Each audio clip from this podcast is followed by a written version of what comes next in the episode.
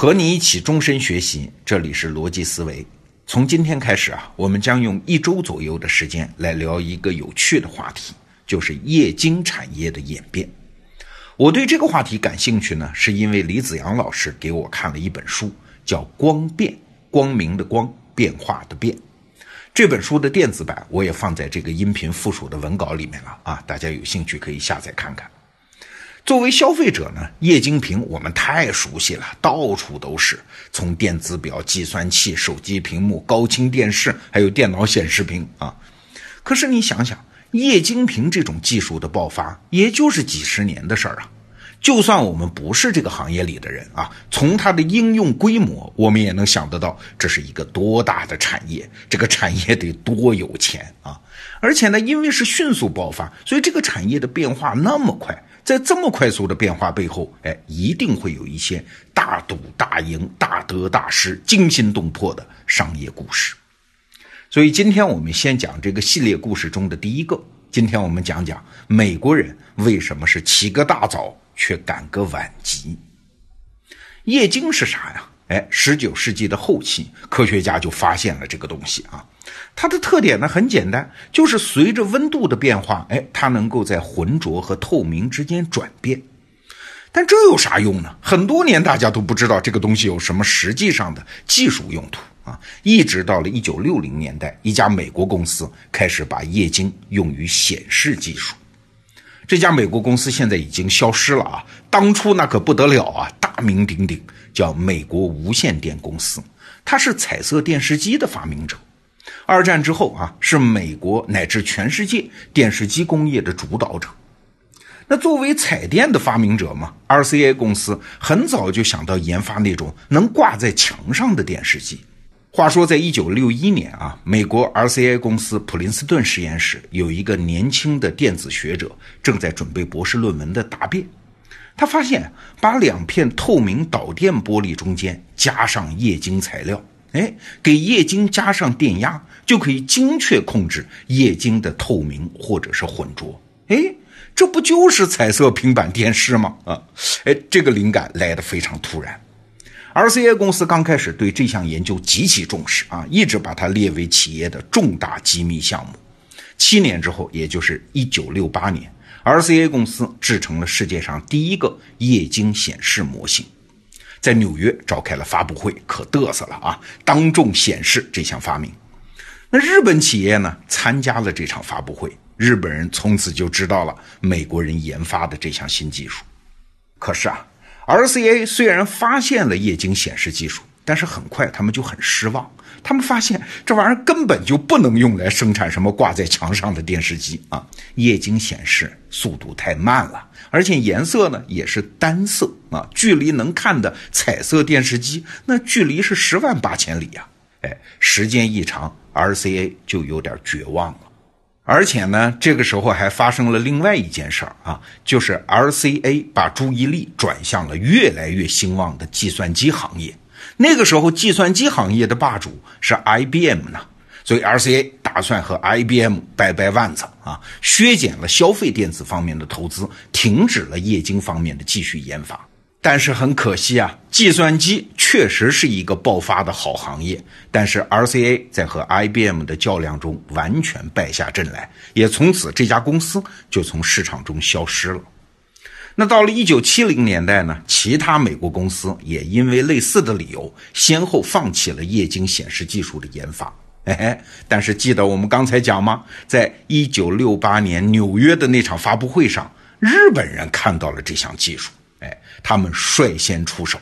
那最先出手的是谁啊？是钟表企业精工。当时啊，日本人正在雄心勃勃地研发石英表，打算挑战盘踞市场多年的瑞士钟表。那日本人研发出了用于石英表的集成电路，但是在显示方面呢，始终没有突破。哎，这一看到液晶技术，精工就大喜过望，赶紧购买了技术许可，造出了液晶显示的电子表。我们小时候满大街都是那种电子表啊。后来，日本人发明的电子表在市场上取得了巨大成功，几乎把瑞士手表逼入了绝境啊！传统的机械手表嘛，后来是通过转向奢侈品才赢回了局部的市场，不过这是另外一个话题了，以后有机会咱们再说。那日本人呢？除了电子表，还有一堆企业啊，像夏普这样的，还把液晶技术用在了计算器、仪器显示等等领域，都取得了很大成功。哎，日本企业靠液晶赚大发了呀！除了赚钱之外呢，这种市场成功其实还有一个作用啊，就是它保证了日本企业在液晶技术方面的后续投入啊，推动了液晶技术的持续进步。你想，如果没有滚滚而来的利润，日本企业也不可能长期坚持投资研发液晶啊。那美国企业为什么不去生产像电子表、计算器这些市场欢迎的产品呢？哎，这就是今天我们主题要讲的，是美国人起个大早赶个晚集的主要原因。因为啊。研发液晶技术的 RCA 等等公司啊，他们一心想的就是把液晶技术用于挂在墙上的平板电视，因为电视机这个市场太大了嘛。如果真正造出了平板电视机替代显像管电视机，那简直就是挖到了金矿啊！后来的事实也确实表明，全世界范围内平板电视对显像管电视的替代确实是个巨大的市场。美国人当初的判断是对的呀，嘿嘿。但是他们太眼高手低了，在液晶技术还很不成熟、没办法用于电视机的时候，美国人早早的就放弃了，因为他们根本看不上什么电子表啊、计算器啊这些小玩意儿，挣钱不多嘛。哎，那就让小日本去做些这些小玩意儿吧。我们美国人要做的就是大生意，赚大钱。那凭借着美国人看不上的小玩意儿带来的利润，日本企业持续投资啊，努力研发液晶技术。到了一九八三年，发生了一件事儿，就是精工企业研制出了两英寸的彩色液晶显示屏啊，液晶技术终于突破了以前那种变化也很缓慢、色彩也很单调的状态。到这时候啊，由于日本企业大量参与和持续研发液晶技术相关环节的各家企业，都在日本发生了聚集。哎，你别看这个聚集啊，企业的聚集加快了知识的传播速度啊，大大刺激了技术的进步。到了一九八八年，什么夏普、东芝、NEC 都具备了生产大尺寸液晶屏的技术。一九九一年的时候，夏普还率先开动了第一条大尺寸液晶屏的生产线。哎，这个时候的大尺寸就能够用于电视机的生产了。到这个时候啊，产品工艺、生产设备很多环节，整个液晶生产供应链都在日本了。